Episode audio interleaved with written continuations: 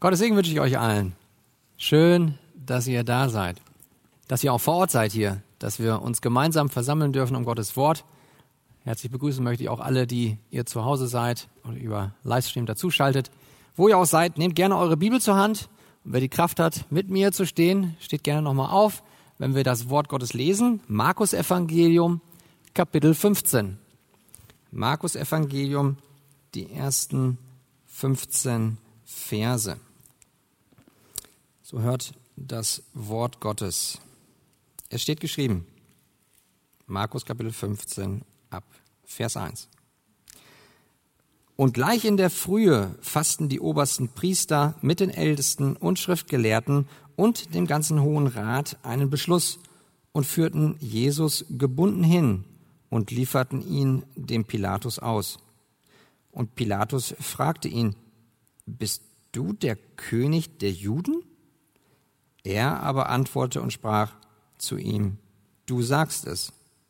Und die obersten Priester brachten viele Anklagen gegen ihn vor. Er aber antwortete ihnen nichts. Pilatus aber fragte ihn wieder und sprach, Antwortest du nichts? Sieh, wie viele Dinge sie gegen dich aussagen. Jesus aber antwortete nichts mehr, so dass sich Pilatus verwunderte. Aber anlässlich des Festes pflegte er ihnen einen Gefangenen freizugeben, welchen sie wollten. Es lag aber ein gewisser Barabbas gefangen samt den Mitaufrührern, die im Aufruhr einen Mord begangen hatten. Und die Menge erhob ein Geschrei und fing an, das zu verlangen, was er ihnen jedes Mal gewährt hatte. Pilatus aber antwortete ihnen und sprach, Wollt ihr, dass ich euch den König der Juden freigebe? Denn er wusste, dass die obersten Priester ihn aus Neid ausgeliefert hatten. Aber die obersten Priester wiegelten die Volksmenge auf, dass er ihnen lieber den Barabbas losgeben solle. Und Pilatus antwortete und sprach wiederum zu ihnen, was wollt ihr nun, dass ich mit dem tue, den ihr König der Juden nennt? Sie aber schrien wiederum, kreuzige ihn. Und Pilatus sprach zu ihnen, was hat er denn Böses getan? Da schrien sie nur noch viel mehr. Kreuzige ihn! Weil nun Pilatus die Menge befriedigen wollte, gab er ihnen den Barabbas frei und übergab Jesus, nachdem er ihn hatte auspeitschen lassen, damit er gekreuzigt werde. Amen. Lasst uns beten. Himmlischer Vater, ich Danke dir für dein Wort. Herr, ich bitte dich, dass du uns deinen Sohn Jesus Christus groß machst. Ich bitte dich, Heiliger Geist, dass du Christus in meinem Herzen, in unseren Herzen verherrlichst, dass wir diesen Jesus mehr erkennen, den du uns hier vor Augen malst, in diesen 15 Versen. Öffne uns die Herzen für dich, für dein Erlösungswerk und dass wir dich nach diesem Gottesdienst mehr lieben als zuvor. Vater, darum bitte ich dich um Jesu Christi willen. Amen. Amen. Setzt euch gerne. Unser lieber Pastor Christian hat mich gerade so hier einladend dazu gebracht, den zweiten Service zu machen, sprich Tennis. Und in der Tat, äh, ich habe früher viel Tennis gespielt, habe ich auch nach wie vor Interesse dran, aber ich mache es auch nicht mehr so größeres Interesse und Respekt habe ich tatsächlich vor Fußball.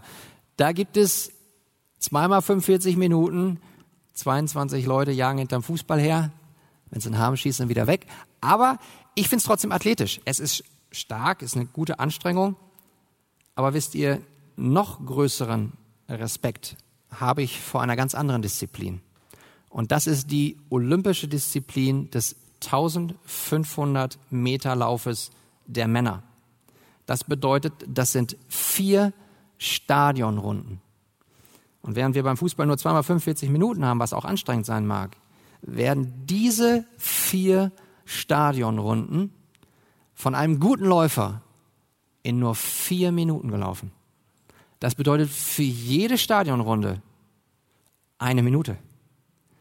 Mit anderen Worten, das ist sehr, sehr herausfordernd. Und wenn diese Läufer in der ersten Runde sind, dann merken sie, boah, das Tempo ist, ist hoch. und es geht so schnell. Und sehr schnell sind sie in der zweiten Runde. Und da realisiert der Läufer, ja tatsächlich, ich bin in diesem Rennen und das Tempo, das ist viel zu hoch. Ich merke jetzt schon, dass meine Beine wehtun, dass meine Muskulatur anfängt. Und ich weiß, von jetzt an, was jetzt noch kommt, wird nur noch schlimmer, noch herausfordernder. Und wenn er dann in die Runde drei kommt, dann macht er eine ganz neue Erfahrung, nämlich eine mental sehr herausfordernde Erfahrung. Er, er denkt sich auch mit seinem Kopf, soll ich in diesem Rennen bleiben? Oder soll ich nachgeben? Soll ich aussteigen? Bitte versteht mich richtig, auch wenn die da laufen in dieser olympischen Disziplin, da gibt es keine Fußfessel, die sie haben, die sie im Rennen hält. Oder womöglich sogar noch einen Elektroschock geben, lauf weiter, wenn er aufhört, lauf, aufhören will zu laufen. Das ist ja nicht so, sondern die laufen freiwillig weiter. Aber es bestehen so viele Möglichkeiten, wo sie jederzeit aussteigen können aus dem Rennen. Aber der Läufer muss sich sagen, ich laufe weiter bis in die vierte Runde. Wenn wir nur dieses Beispiel des 1500 Meter Laufes der Männer übertragen auf das, was wir gerade hier im Predigtext in diesen 15 Versen gelesen haben, ergibt sich das Folgende. Wir kommen jetzt in die dritte Runde. In diesen 15 Versen geht es darum, dass Jesus in der dritten Runde seines Leidenslaufes ist. Die erste Runde war im Garten Gethsemane. Dort hat er gebetet. Er hat sich gefangen nehmen lassen. Ging rasend schnell vorbei. Zweite Runde vor dem Hohen Rat. Auch die war sehr anstrengend. Da war, waren falsche Zeugenaussagen.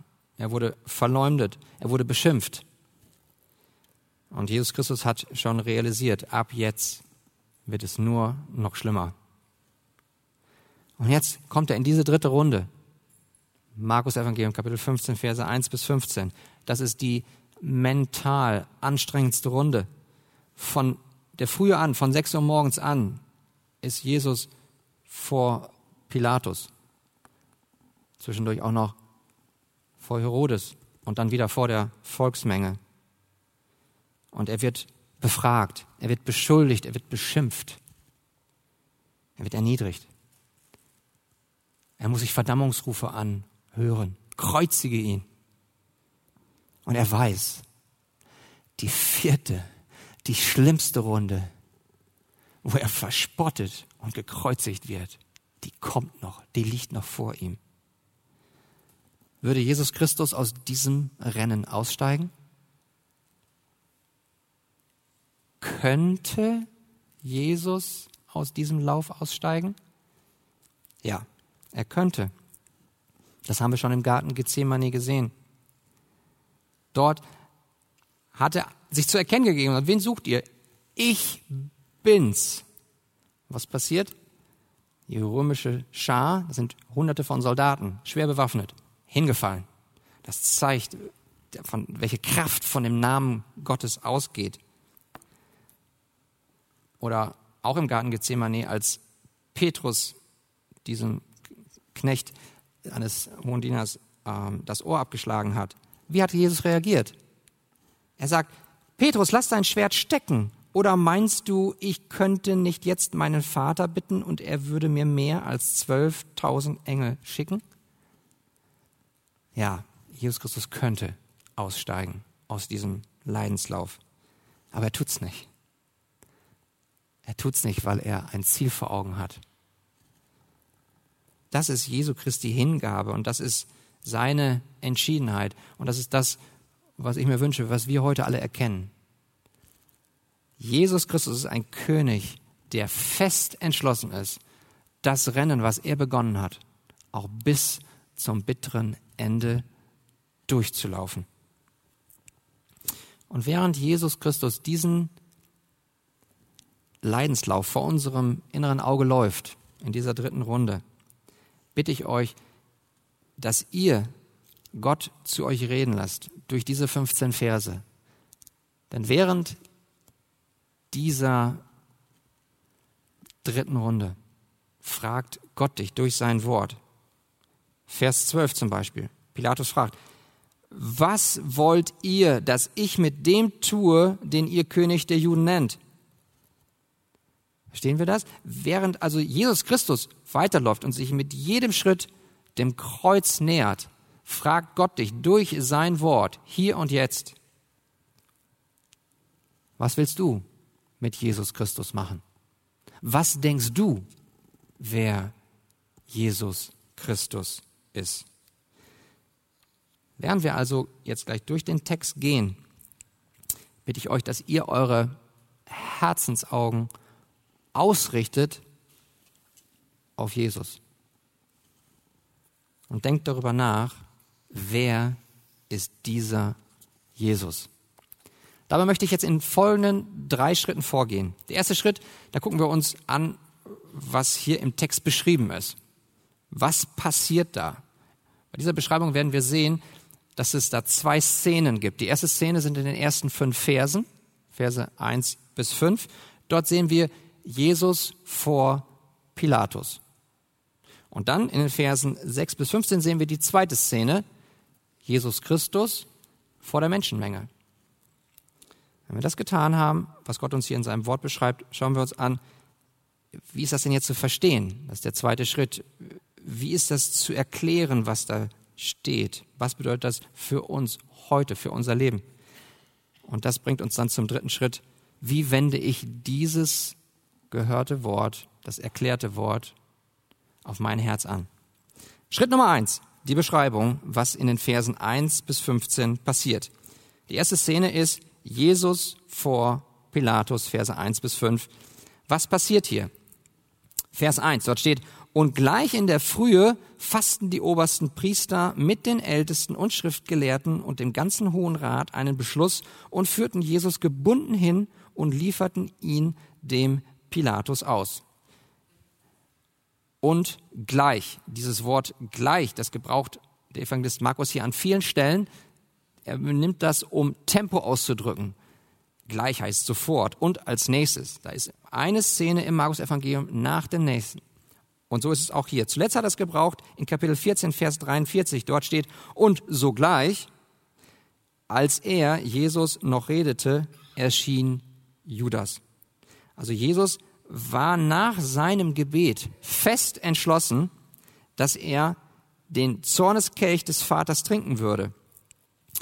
Und spricht zu seinen Jüngern, zu den dreien, die mit ihm waren, nämlich Petrus, Jakobus und Johannes, steht auf, lasst uns gehen. Und sogleich kam Judas und verriet ihn. Und jetzt wir wieder, Kapitel 15. Und gleich, das ist das Tempo, was hier der Evangelist Markus aufnimmt. Und er sagt, gleich in der Frühe. Das heißt, es ist früher Morgen. Es ist circa 6 Uhr, die Sonne war aufgegangen. Und ebenso in Vers 1 lesen wir, dass der ganze Hohe Rat anwesend war. Das heißt 70 plus 1, 70 oberste Priester, Schriftgelehrte und der Hohepriester. Sie alle waren versammelt im Palast des Hohepriesters und waren gegen Jesus. In Kapitel 14, Vers 64 steht, sie, das sind die jüdischen Leiter, fällten alle das Urteil, dass er des Todes schuldig sei. Das heißt, die jüdischen Leiter, die haben einen Beschluss gefasst, ein Urteil. Machten sich jetzt mit Jesus, den sie gebunden haben, auf dem Weg vom Palast des Hohepriesters rüber zu dem in der Nähe gelegenen Palast des Herodes. In dieser Szene sind wir jetzt. Die Frage ist, die sich stellt, sie haben einen Beschluss, sie haben ein Urteil, diese jüdischen Leiter. Warum töten sie Jesus nicht? Warum vollstrecken sie nicht ihr Urteil? Der Punkt ist, der Apostel Johannes sagt es uns in seinem Evangelium, dort in Kapitel 18, Verse 29 bis 31. Ich lese euch das vor. Da ging Pilatus zu ihnen hinaus und fragte, was für eine Anklage erhebt ihr gegen diesen Menschen? Sie antworteten und sprachen zu ihm, wäre er kein Übeltäter, so hätten wir ihn dir nicht ausgeliefert. Sie müssen ihn ausliefern, weil Pilatus ist der Richter. Da sprach Pilatus zu ihnen, so nehmt ihr ihn und richtet ihn nach eurem Gesetz. Ihr habt ein Problem mit ihm, ein religiöses nach eurem Gesetz? Na, dann nimmt ihn doch. Was sagen die Juden? Die Juden nun sprachen zu ihm, wir dürfen niemand töten. Und das ist die Wahrheit. Sie dürfen niemand töten. Nicht nur, weil das in den zehn Geboten steht, sondern das war auch das Recht des Schwertes. Das Recht des Schwertes lag bei den Römern.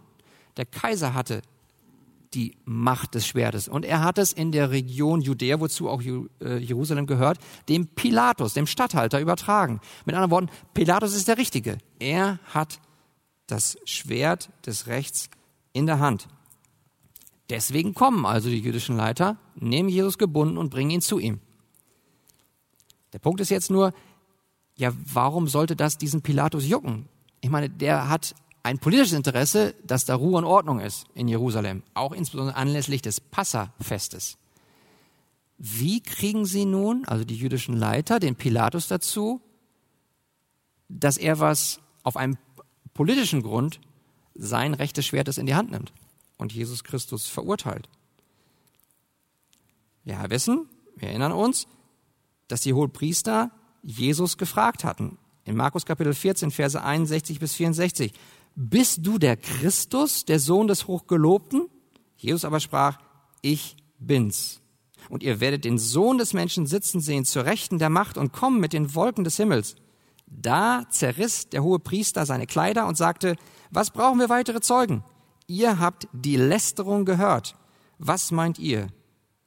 Und sie fällten alle das Urteil, dass er des, Schuld, des Todes schuldig sei. Also wir sehen, eine Gotteslästerung, ja, wenn es denn so ist, dass Jesus Christus wirklich nicht der Sohn Gottes ist und er macht sich zu Gott, dann wäre das in der Tat nach dem jüdischen Gesetz eine Gotteslästerung. Das interessiert aber einen ungläubigen Heiden wie Pilatus überhaupt nicht. Das ist für ihn kein Grund, ein Todesurteil zu fällen und auch zu vollstrecken. Wie kriegen es also nun die jüdischen Leiter hin, dass Pilatus sich das anders überlegt? Sie machen Anklagen. Lukas in seinem Evangelium in Kapitel 23, Vers 2 sagt uns, was sie ihm vorwerfen. Dort steht, Lukas 23, 2, sie fingen aber an, ihn zu verklagen und sprachen, wir haben gefunden, dass dieser das Volk verführt und es davon abhalten will, dem Kaiser die Steuern zu zahlen. Er behauptet, er sei Christus, der König. Haben wir gesehen? Das sind drei Gründe, die die jüdischen Leiter gegen Jesus Christus erheben. Der erste Grund ist, Jesus verführt das Volk. Glatte Lüge. Jesus hält das Volk davon ab, dem Kaiser Steuern zu zahlen. Genau das Gegenteil ist die Wahrheit. Drittes, Jesus behauptet, er sei Christus, der König. Sehen wir, wie geschickt das gemacht ist? Sie erwähnen Jesus. Sie erwähnen im Rahmen der Steuerfrage den Kaiser und dann zum Schluss sagen sie noch, ah, er ist König. Pilatus, oh, Moment mal kurz, jetzt wird's politisch, jetzt wird's ein bisschen brenzlig auch für mich, wenn hier ein König ist, der sich gegen den Kaiser stemmt und wenn es auch nur mit Steuern ist und wir hier eine Aufruhr kriegen, dann habe ich ein Problem mit meinem Kaiser. Das ist nicht gut. Also hat er ein Interesse daran, jetzt zu klären, wer dieser Jesus ist. Und da landen wir jetzt in unserem Predigtext in Vers 2. Und dort in Vers 2 steht, Pilatus fragte ihn, bist du der König der Juden? Ja, wir sehen, Pilatus will das jetzt klären. Wer ist dieser Jesus? Und deswegen fragt ihn, bist du der König der Juden? Und achte jetzt bitte darauf, was Jesus Christus macht und was er auch nicht macht. Und stellt euch diese Szene vor. Da ist eine aufgeheizte Stimmung. Die sind dort im Amtssitz des Statthalters Pilatus. Das heißt, da ist ein Vorhof, da versammeln sich die jüdischen Leiter. Und da ist ein Balkon, gestellt auf Säulen, und dort auf diesem Balkon kann Pilatus heraustreten und zu den jüdischen Leitern sprechen. Kann sich aber wieder zurückziehen vom Balkon in das Regierungszimmer hinein und hat dort auch seine Berater. Jetzt steht nun Jesus gebunden vor Pilatus. Jesus war schon in der zweiten Runde. Er ist schon misshandelt worden. Er ist erschöpft. Und da besteht Augenkontakt zwischen zwei Personen. Da ist Pilatus, menschlich gesehen der mächtigste Mann in der Region Judäa. Und auf der anderen Seite Jesus, der Herr des Universums. Und Jesus, was antwortet er? Im Griechischen stehen da nur zwei Worte. Da steht nur su legais. Das heißt, du sagst es. So, so, wie du es, Pilatus, mit deinen Worten ausdrückst, so ist das. Mit anderen Worten, Jesus bestätigt das, was Pilatus sagt. Ja, ich bin ein König der Juden. Andererseits sagt er aber auch, ne, ist nicht ganz richtig, ich, denn ich bin nicht der König, so wie du König der Juden definierst. Denn Pilatus hat einen politischen König vor Augen, der mit dem Schwert gewalttätig kämpft, möglicherweise sogar gegen die Römer. Aber Jesus sagt, und das sagt uns Johannes in seinem Evangelium, mein Reich ist nicht von dieser Welt. Mein Reich ist, dass ich die Wahrheit bezeuge. Und dann wissen wir ja auch, dass Jesus selbst sagt, ich bin die personifizierte Wahrheit. Denn er sagt, ich bin der Weg und ich bin die Wahrheit und das Leben. Also während Pilatus von einem politischen König spricht, wenn er sagt, du bist König der Juden, sagt Jesus, nee, ich bin ein anderer König. Aber ich lasse das jetzt mal so stehen. Das ist schon richtig. Du, du denkst schon das ungefähr Richtige. Pilatus macht jetzt einen erneuten Versuch. Vers 4. Pilatus aber fragte ihn wieder und sprach, antwortest du nichts? Sieh, wie viele Dinge sie gegen dich aussagen. Sehen wir hier, wie das weitere Vorgehen in diesem Prozess vor Pilatus maßgeblich davon abhängt, ob sich der Angeklagte verteidigt. Wie reagiert Jesus jetzt? Was tut er nicht? Vers 5. Jesus aber antwortete nichts mehr, sodass sich Pilatus verwunderte. Versteht das bitte richtig? Solange Jesus sich einer legitimen Frage ausgesetzt sieht, bist du der Christus? Dann antwortet er gerne. Bist du der König der Juden? Ja. Aber wenn er mit Verleumdungen ausgesetzt wird und dass er angibt, die Steuern nicht, dass er nicht will, dass die Steuern bezahlt werden, darauf geht er nicht ein. Dabei dürfen wir zudem bedenken, dass Pilatus weiß, was in dem Herzen der jüdischen Leiter vor sich geht. Das in Vers 10 gesehen?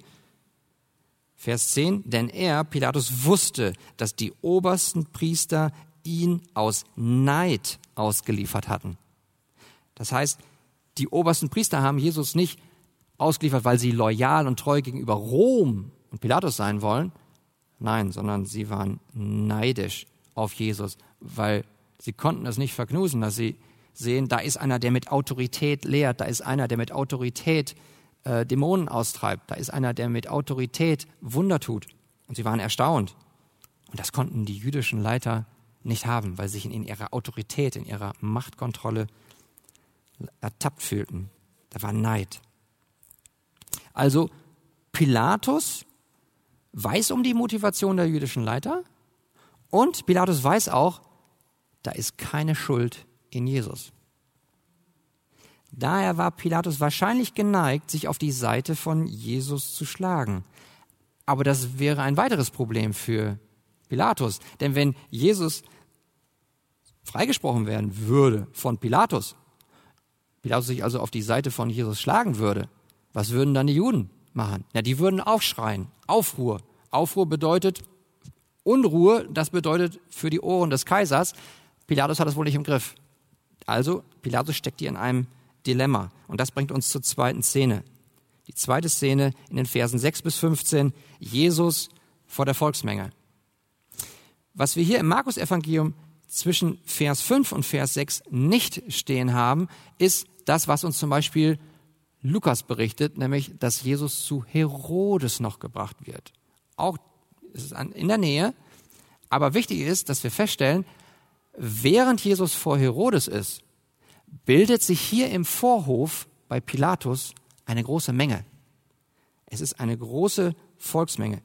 In Vers 6 steht, aber anlässlich des Festes pflegte er ihnen einen Gefangenen freizugeben, welchen sie wollten. Das heißt, es war bekannt, dass Pilatus zur Zeit des Passafestes einmal im Jahr aus Gnade einen Gefangenen freilassen würde. Und deswegen kommen die Menschen zusammen. Viele sind zusammengekommen. Die Frage ist, wer könnte der Gefangene sein, der hier in Frage kommt? Vers 7. Es lag aber ein gewisser Barabbas gefangen, samt den Mitaufrührern, die im Aufruhr einen Mord begangen hatten. Also es war Barabbas. Der war offensichtlich bekannt beim Volk. Einer, der ein Rebell ist, ein Aufrührer gegen Rom. Das fanden viele sympathisch, wenn die bösen Römer einen auf die Nase kriegen. Aber er war böse, er war ein Mörder, er war schuldig, er war schuldig gesprochen, verurteilt zum Tod am Kreuz. Und schaut mal, was jetzt passiert in Vers 8. Und die Menge erhob ein Geschrei und fing an, das zu verlangen, was er ihnen jedes Mal gewährt hatte. Wie reagiert Pilatus jetzt? Ihr seht das in Vers 9. Pilatus aber antwortete ihnen und sprach, wollt ihr, dass ich euch den König der Juden freigebe? Pilatus weiß um den Neid in dem Herzen der jüdischen Leiter. Und er sieht die Volksmenge jetzt als eine Gelegenheit, wie er aus seinem Dilemma rauskommt. Vielleicht kriege ich das so hin, dass sie doch Jesus freilassen. Wollt ihr, dass ich euch den König der Juden freigebe? Pilatus denkt ja wahrscheinlich, ja klar, wenn wird sich das Volk für Jesus entscheiden, weil die haben ja vorher schon mit Begeisterung ihn empfangen, als er nach Jerusalem reinkam. Er hat viele Wunder getan, getan. Aber es kommt anders. Vers 11. Aber die obersten Priester wiegelten die Volksmenge auf, dass er ihnen lieber den Barabbas losgeben solle. Also stell ich das vor. Diese Szene. Die Volksmenge steht draußen im Vorruf und schreit laut. Barabbas, Barabbas, wir wollen Barabbas. Pilatus ist ein Stück weit überrascht und er sieht, dass es immer noch schlimmer wird. Vers 13. Sie aber schrien wiederum, kreuzige ihn. Pilatus macht noch einen Versuch. Vers 14. Und Pilatus sprach zu ihnen, was hat er denn Böses getan? Da schrien sie noch viel mehr. Kreuzige ihn. Und deswegen lesen wir schließlich in Vers 15, weil nun Pilatus die Menge befriedigen wollte, gab er ihnen den Barabbas frei und übergab Jesus, nachdem er ihn hatte auspeitschen lassen, damit er gekreuzigt werde. Wir sehen, Pilatus wollte die Menge befriedigen. Deswegen gab er Barabbas frei und übergab Jesus zum Tod am Kreuz. Und das bringt uns zum zweiten Schritt.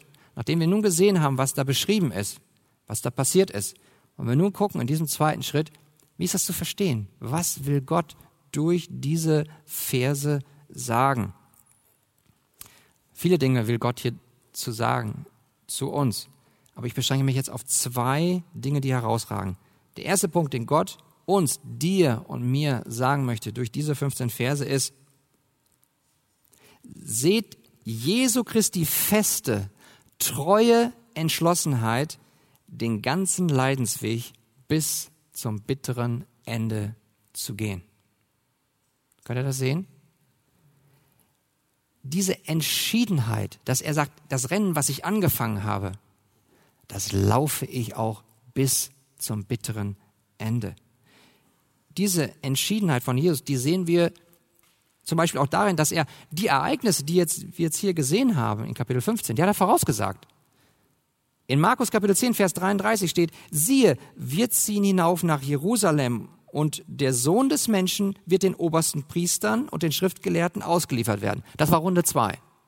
So, und jetzt kommt Runde drei. Und sie werden ihn zum Tode verurteilen und ihn den Heiden ausliefern. Das haben wir. Jetzt kommen die jüdischen Leiter, haben ein Urteil und wollen Jesus gebunden dem Pilatus ausliefern. Das haben wir hier. Aber sehen wir auch gleichzeitig, wie herrlich souverän der Herr Jesus ist? Er hat es vorausgesagt. Er wusste, dass es so kommt. Das zeigt, wie entschlossen er ist, dass er es wusste und trotzdem in diesem Rennen geblieben ist. Er hat ausgeharrt, er ist nicht ausgestiegen.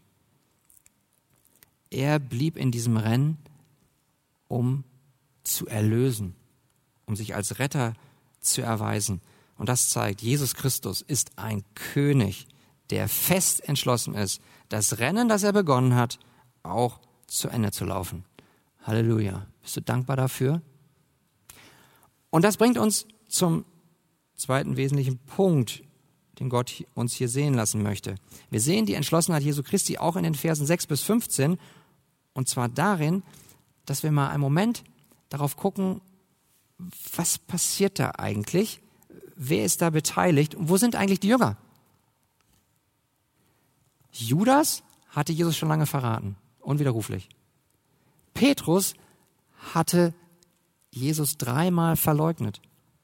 Und was war mit den anderen zehn Jüngern? Die waren schon vorher weg. Was mit der Volksmenge? Sie schreit, Barabbas, Barabbas.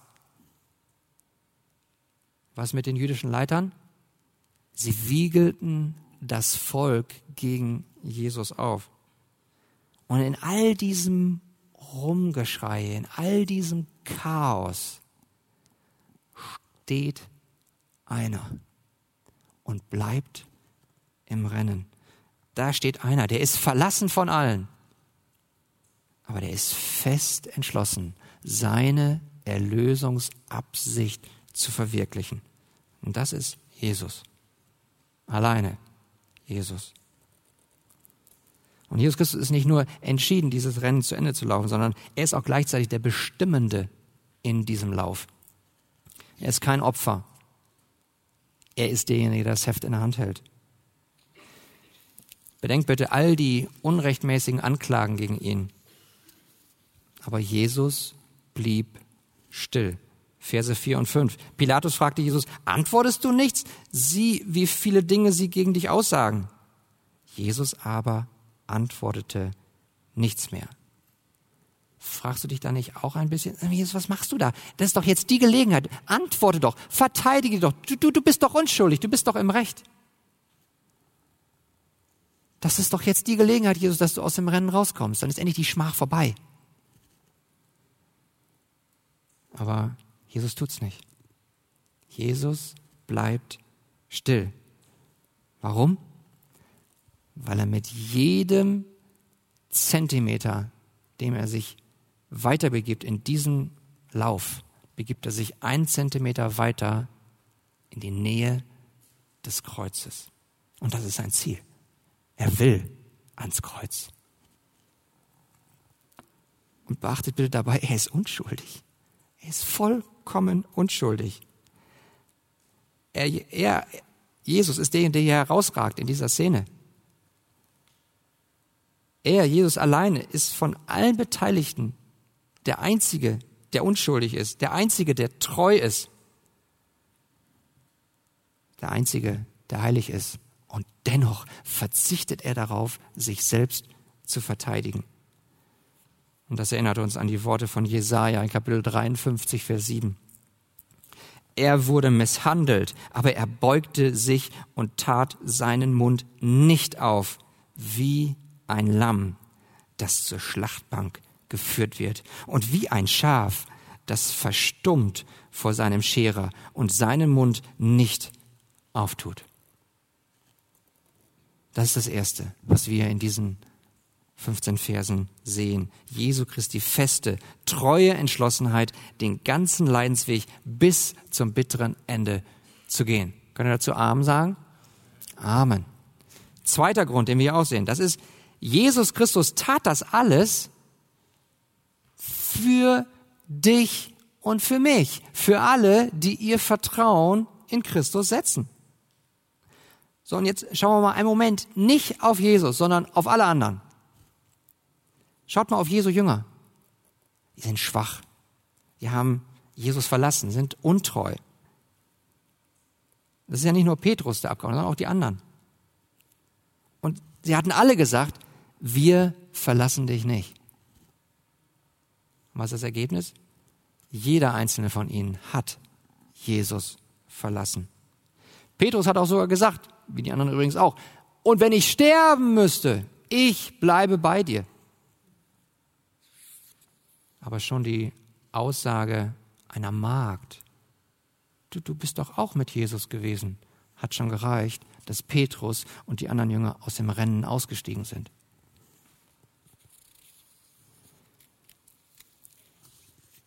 Der Geist der Jünger mag willig gewesen sein, aber das Fleisch ist schwach. Und so ist es leider auch bei mir manchmal, dass auch mein Fleisch schwach ist. Kennt ihr das? Ich. Ihr kennt das auch, dass ihr auch mal schwach seid. Und, und darum geht es. Jesus Christus läuft diesen Lauf für dich und für mich, die wir schwach sind und die auch bekennen, ja, auch ich habe Schuld auf mich geladen. Und da unterscheide ich mich gar nicht so sehr von den römischen Soldaten oder von anderen, die Fehler machen. Da ist Verrat, da sind Lügen, da sind Erniedrigungen. Aber ist es nicht auch so bei uns, dass auch wir in unserem Herzen dazu neigen, Jesus mal nicht zu bekennen vor unseren Arbeitskollegen, vor Studienkollegen, vor anderen Familienmitgliedern, dass wir Jesus untreu werden? Welche Sünde, welche Schuld trägst du heute mit dir rum? Wenn wir uns ein Video angucken könnten, von, sagen wir mal, den letzten sieben Tagen bitte nur. Und da wäre alles drauf, alle eure Worte, alle eure Gedanken, alle eure Gefühle. Also mein Video, ich würde es ganz schnell ausmachen, nie auszuhalten. Und ich glaube, so geht es uns allen, oder? Oder Pilatus hier mit seinem egoistischen Selbstinteresse, dass er andere befriedigen will. Er, er, will der Volksmenge gefallen und deswegen lässt er Barabbas frei. Oder er will den jüdischen Leitern gefallen und will deswegen Jesus verurteilen. Wie geht es dir, wie geht es mir damit? Neigen wir im Alltag mal dazu, etwas zu tun, was nicht richtig ist, um einem anderen zu gefallen? Wir sehen also nicht nur die Jünger oder Pilatus, die Soldaten, egal wer es ist, sind alles schwache, schuldige Menschen. Und von diesen schwachen, schuldigen Menschen ist Jesus umgeben in dieser Situation, in seiner dritten Runde. Und was Gott will, dass wir erkennen, ist das folgende. Gott möchte, dass wir erkennen, Jesus kam gerade wegen dieser Menschen, wie dich und mich, die wir schuldig sind vor ihm, die wir alle seine Erlösung, seine Errettung brauchen. Und für solche Menschen will Jesus diesen Leidenslauf beenden. Was wir also hier sehen in diesen Versen ist ein wunderbares Bild dafür, wer Jesus ist. Jesus Christus ist ein Stellvertreter. Habt ihr das gesehen? Schaut mal, Barabbas. Barabbas ist schuldig. Er ist ein Mörder, er ist zum Tode verdammt. Aber er geht frei aus. Aber da ist Jesus, der ist unschuldig, hat alles richtig gemacht. Aber er wird zum Tode am Kreuz übergeben. Und in der vierten Runde werden wir noch sehen, dass zur Linken von Jesus und zur Rechten von Jesus jeweils ein Räuber gekreuzigt wird. Das Wort, was da im Griechischen gebraucht wird, wird auch bei uns im Text genannt, über Barabbas. Sehr wahrscheinlich, weil es da drei Kreuze gab an diesem Freitag, dass das mittlere Kreuz für Barabbas vorgesehen war, ein Aufrührer. Und die Römer haben damals kurzen Prozess gemacht. Wenn da ein Aufrührer war, wurden die Rebellen schnell gekreuzigt.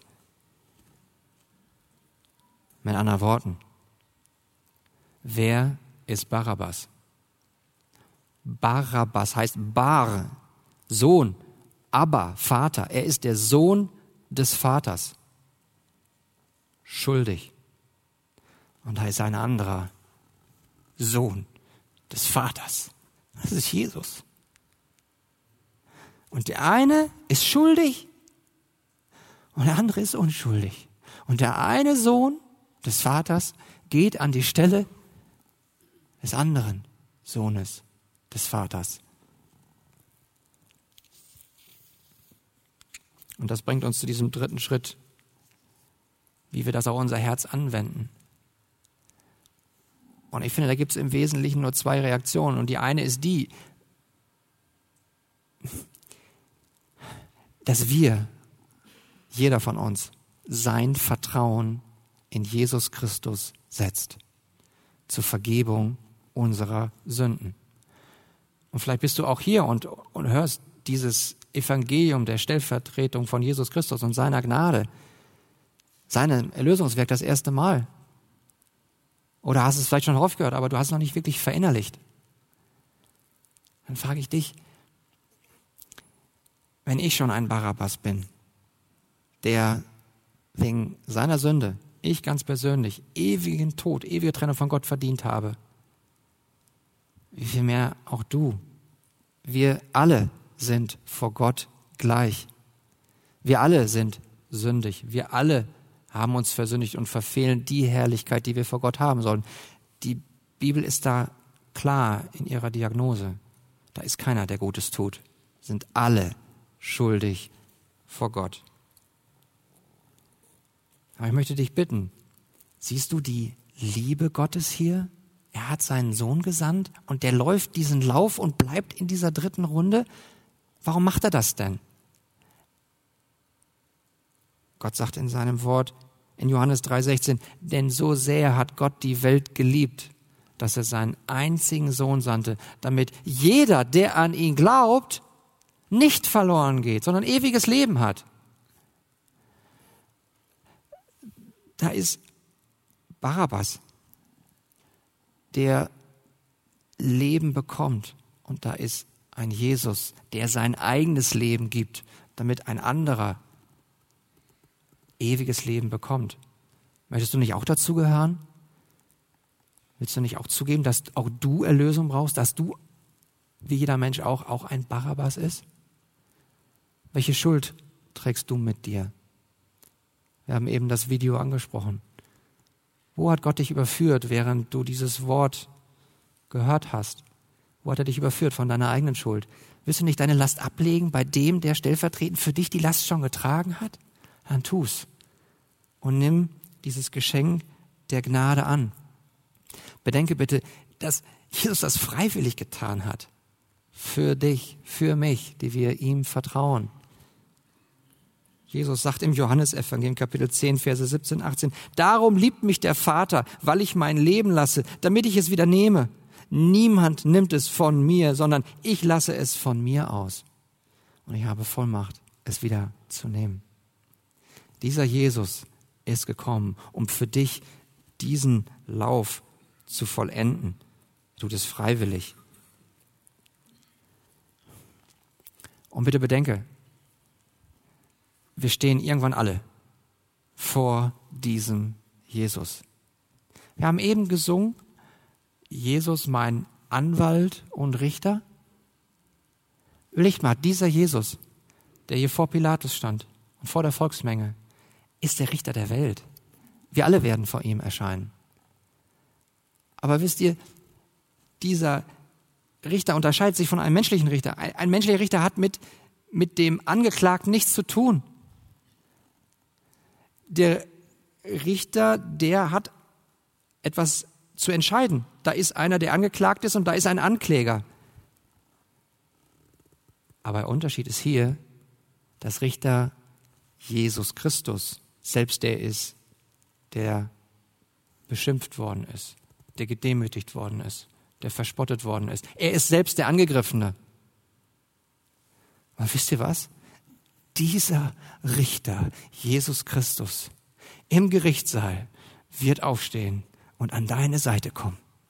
Und er wird sein Kleid der Gerechtigkeit ablegen und dir dieses Kleid der Gerechtigkeit geben, obwohl wir es nicht verdient haben. Das ist dieser Richter, der vor Pilatus steht. Durch die Brille Gottes betrachtet steht hier Jesus nicht vor Pilatus. Pilatus und die Volksmenge stehen vor Jesus, dem König aller Könige, wie wir alle. Aber wir haben einen, der unsere Schuld uns abnimmt. Auch deine Schuld. Und trägt sie ans Kreuz. Und dann ist sie ausgelöscht. Die Schuldschrift ist erloschen. Stellvertretend für uns, für dich, für mich, für uns alle, die wir Jesus vertrauen. So einen Retter haben wir. Was produziert das in dir, die wir uns als neu bewusst machen? Tiefe Dankbarkeit. Bist du dankbar für deinen Jesus? Halleluja. Welch ein Retter. Amen.